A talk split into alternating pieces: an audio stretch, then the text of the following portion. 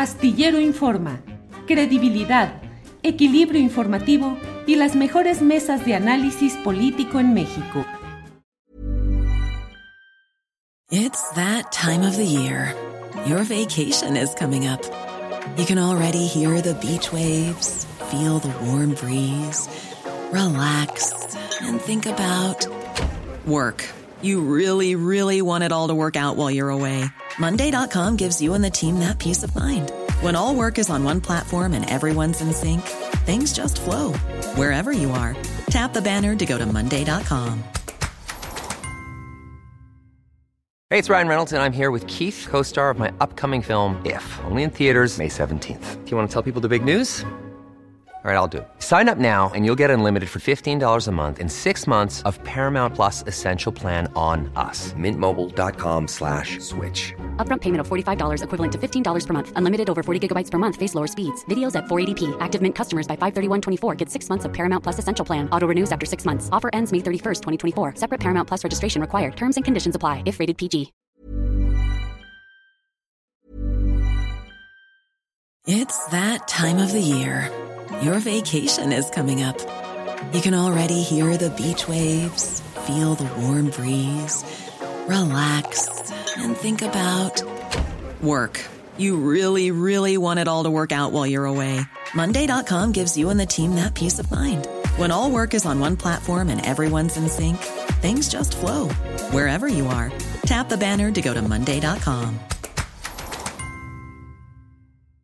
Hiring for your small business? If you're not looking for professionals on LinkedIn, you're looking in the wrong place. That's like looking for your car keys in a fish tank. LinkedIn helps you hire professionals you can't find anywhere else, even those who aren't actively searching for a new job but might be open to the perfect role. In a given month, over 70% of LinkedIn users don't even visit other leading job sites. So start looking in the right place. With LinkedIn, you can hire professionals like a professional. Post your free job on linkedin.com slash people today. Mañana se va a presentar, mañana martes 13 de febrero, se va a presentar un informe sobre la violencia en la región frontera de Chiapas. Está con nosotros Víctor Hugo López, él es secretario ejecutivo de la Red Nacional de Organismos Civiles, todos los derechos para todos, todas y todes. Así es que, Víctor Hugo, buenas tardes. Hola, Hola Julio, buenas tardes. Mucho gusto en saludarte. Igualmente, Víctor Hugo. Víctor Hugo, gracias por acompañarnos y darnos eh, un adelanto de lo que van a presentar como un informe relacionado con la violencia en la región frontera de Chiapas. ¿De qué se trata, Víctor Hugo? Muchas gracias. Eh, gracias por el espacio y un saludo a tu, auditorio. Efectivamente, eh, Julio, mira, el día de mañana, distintas redes de organizaciones civiles de derechos humanos, eh, vamos a presentar un informe público a las 11 de la mañana en las instalaciones del Centro Pro Juárez, ProDH aquí en la Ciudad de México. Y bueno, es un retrato de lo que está aconteciendo en la región fronteriza de Chiapas, esta región eh, que colinda con Guatemala.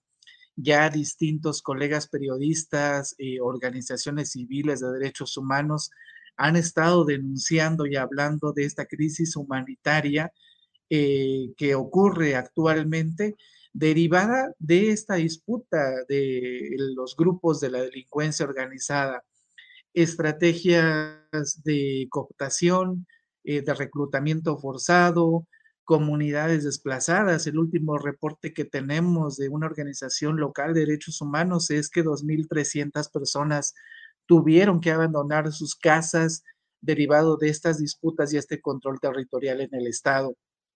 No es un tema eh, nuevo, lamentablemente, sin embargo, sí es importante y por eso ah, el informe el día de mañana, que pese a todas las pruebas documentales, pese a que esta situación de inicio fue señalada por lo menos hace dos años, hace tres años, el año pasado de manera reiterada las autoridades federales y estatales sobre lo que estaba ocurriendo, pese a que ha sido un tema incluso viral en redes sociales, al ver este desfile y esta presentación pública y esta presencia pública del crimen organizado en la región, que está teniendo un alto costo social, lo que sí es increíble es que las autoridades federales y estatales continúan negando la situación de gravedad y ahora la crisis humanitaria en la región. Entonces, eh, generalmente las autoridades han desestimado esta información y han dicho que se trata de una denuncia, una nota periodística, de personas que quieren interés y afectarlos eh, al gobierno en turno. Entonces, distintas organizaciones civiles, eh, personas que trabajan en la región, periodistas, personas defensoras, comunidades, fueron entrevistadas el año pasado para poder presentar de manera eh, sistemática, de manera documental, información que presenta un retrato de lo que está ocurriendo en la región fronteriza. Es un documento que se ha logrado y es un esfuerzo de documentación que se ha logrado gracias al testimonio de muchas personas que están viviendo en carne propia todo este escenario de conflicto y de violencia, ¿no? Nos preocupa de manera grave también que dentro de los testimonios, pues se, hay una eh, caracterización de cómo el crimen organizado opera en la región con la anuencia o con la permisibilidad de autoridades locales, de funcionarios que inclusive también han sido denunciados públicamente, ¿no? Hemos visto el año pasado acontecimientos en el estado de Chiapas como el secuestro de funcionarios públicos, hemos visto un crimen organizado posicionado inclusive citando públicamente el nombre de funcionarios de la Policía Estatal. Entonces, el informe que se presenta mañana es eh, resultado de un esfuerzo de documentación seria, objetiva, que presenta información con relación a las dinámicas que están ocurriendo. Obviamente, ¿qué hacemos para poder proteger la información y la identidad de las personas? No mencionamos nombres, lamentablemente, ni apellidos, ¿verdad? De quienes dieron estos testimonios. No hay condiciones, hay que decirlo así, los colegas periodistas nos han contado, no hay condiciones hoy en día para que puedan ellos hacer estas denuncias de manera frontal y formal, ¿verdad? Entonces, de esto se trata, Julio, es importantísimo, es, es, grave. Hemos visto hace un par de años eh, los zapatistas anunciaron algo así como Chiapas al borde de la guerra. Pues hoy efectivamente el escenario de guerra que no es solo contra las comunidades autónomas, contra la población en general, nos preocupa eh, sumamente, ¿no? Y esto es lo que se va a presentar el día de mañana y pues esto es lo que tenemos. Víctor Hugo, ¿es el escenario más preocupante, más grave en décadas?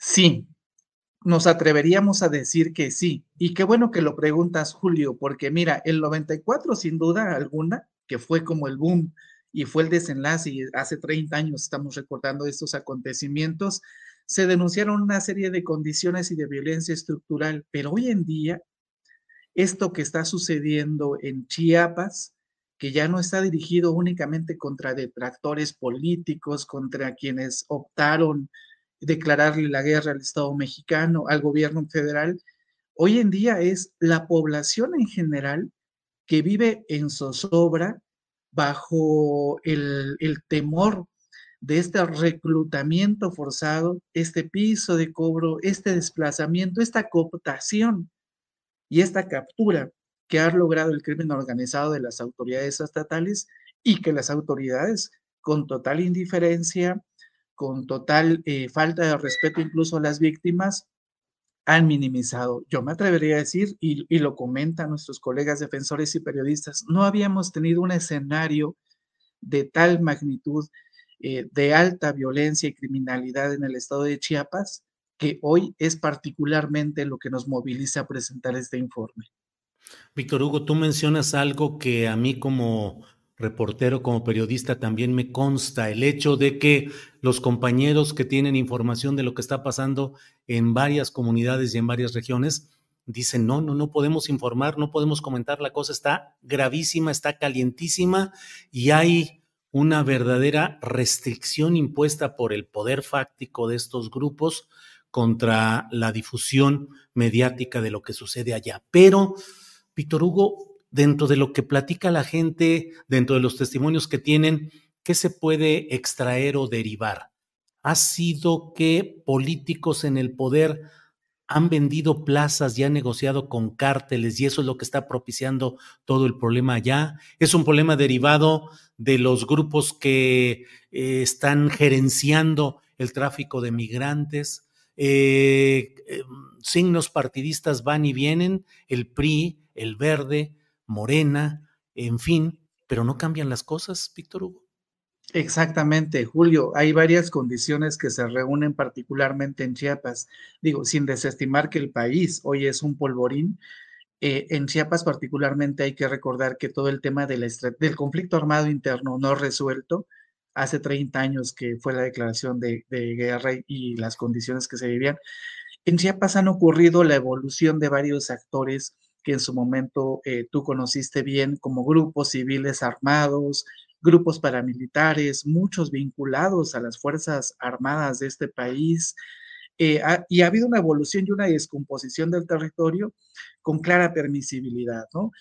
Este es un componente. El tema, de, el tema del conflicto armado interno no resuelto y que a 30 años de este, de este conflicto, no sé, instancias como la COCOPA, que tú bien conoces, no se haya pronunciado y no, haya no haga un análisis de qué está ocurriendo y cuáles son las dinámicas hoy en día, es tema de agenda pendiente. Eso por un lado. Por otro lado, esto que tú comentas, Chiapas es paso fronterizo, no solo con Guatemala, es eh, conexión con toda Centroamérica, con Mesoamérica, y efectivamente hemos visto lo que han estado sucediendo en los países de Centroamérica con, con relación al control del tráfico de todo, ¿verdad? De drogas, de armas, de comercio, en fin, todo lo que se pueda traficar y comerciar. Eh, México, por esta, por esa porosa frontera que tenemos con Guatemala, se controla Centroamérica. Es un territorio geoestratégico, sin duda alguna, por este tema, ¿no? Y obviamente las estrategias de cooptación, de dominación, de captura del Estado, inclusive de los funcionarios públicos, de la colusión, es lo que estamos viendo porque sí nos sorprende de verdad. Eh, vemos a un gobernador del estado eh, dando declaraciones en el sentido de que Chiapas es el estado más seguro, pero lo vemos en una zona turística, en Tuxtla Gutiérrez, en el Cañón del Sumidero. No lo vemos justo al lado de la gente en donde está siendo desplazada, ¿no? El presidente, vemos a un presidente presentando cifras de ser el estado con menos índice de, delictividad, de crímenes comunes, de, delitos comunes. Y es cierto, de delitos comunes, robos a casa, habitación, puede ser que haya disminuido. Pero el tema que se ha profundizado es el enraizamiento, el nivel de violencia, el nivel de, de, desmembramiento que está teniendo el crimen organizado hacia la población en Chiapas. Son varios factores eh, en este informe presentamos, eh, intentamos presentar una, mirada integral de estos factores que acontecen en la entidad para poder entender por qué de manera particular las dinámicas en esta entidad, ¿verdad? Eso tenemos, Julio. Híjole, bueno, pues eh, Víctor Hugo López, mañana presentan este informe, estaremos atentos, tienen una conferencia de prensa eh, y Víctor Hugo López es el secretario ejecutivo de la Red Nacional de Organismos Civiles, todos los derechos para todos, todas y todes. Víctor Hugo, a reserva de lo que desees agregar, darte las gracias por esta oportunidad de platicar. Muchas gracias, Julio. Agradecerte por el espacio y sí pedirte que, como siempre, hemos contado con tu espacio, tu amable auditorio. Continuemos muy al pendiente de lo que está ocurriendo. Esta es la primera pieza que vamos a colocar públicamente estamos haciendo un llamado a organismos internacionales, al gobierno federal directamente, a que se atienda este asunto de manera urgente o tendremos un escenario eh, de dimensiones que no, no queremos imaginar, ¿verdad? Víctor Hugo, gracias y estaremos atentos a la conferencia de prensa de mañana. Gracias. Gracias a ti. Buen día.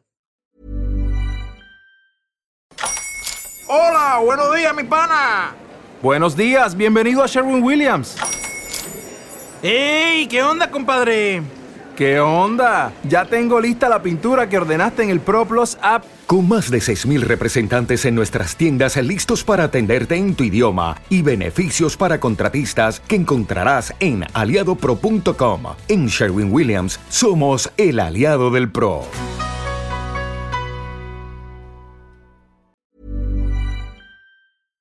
Para que te enteres del próximo noticiero, suscríbete y dale follow en Apple, Spotify, Amazon Music, Google o donde sea que escuches podcast.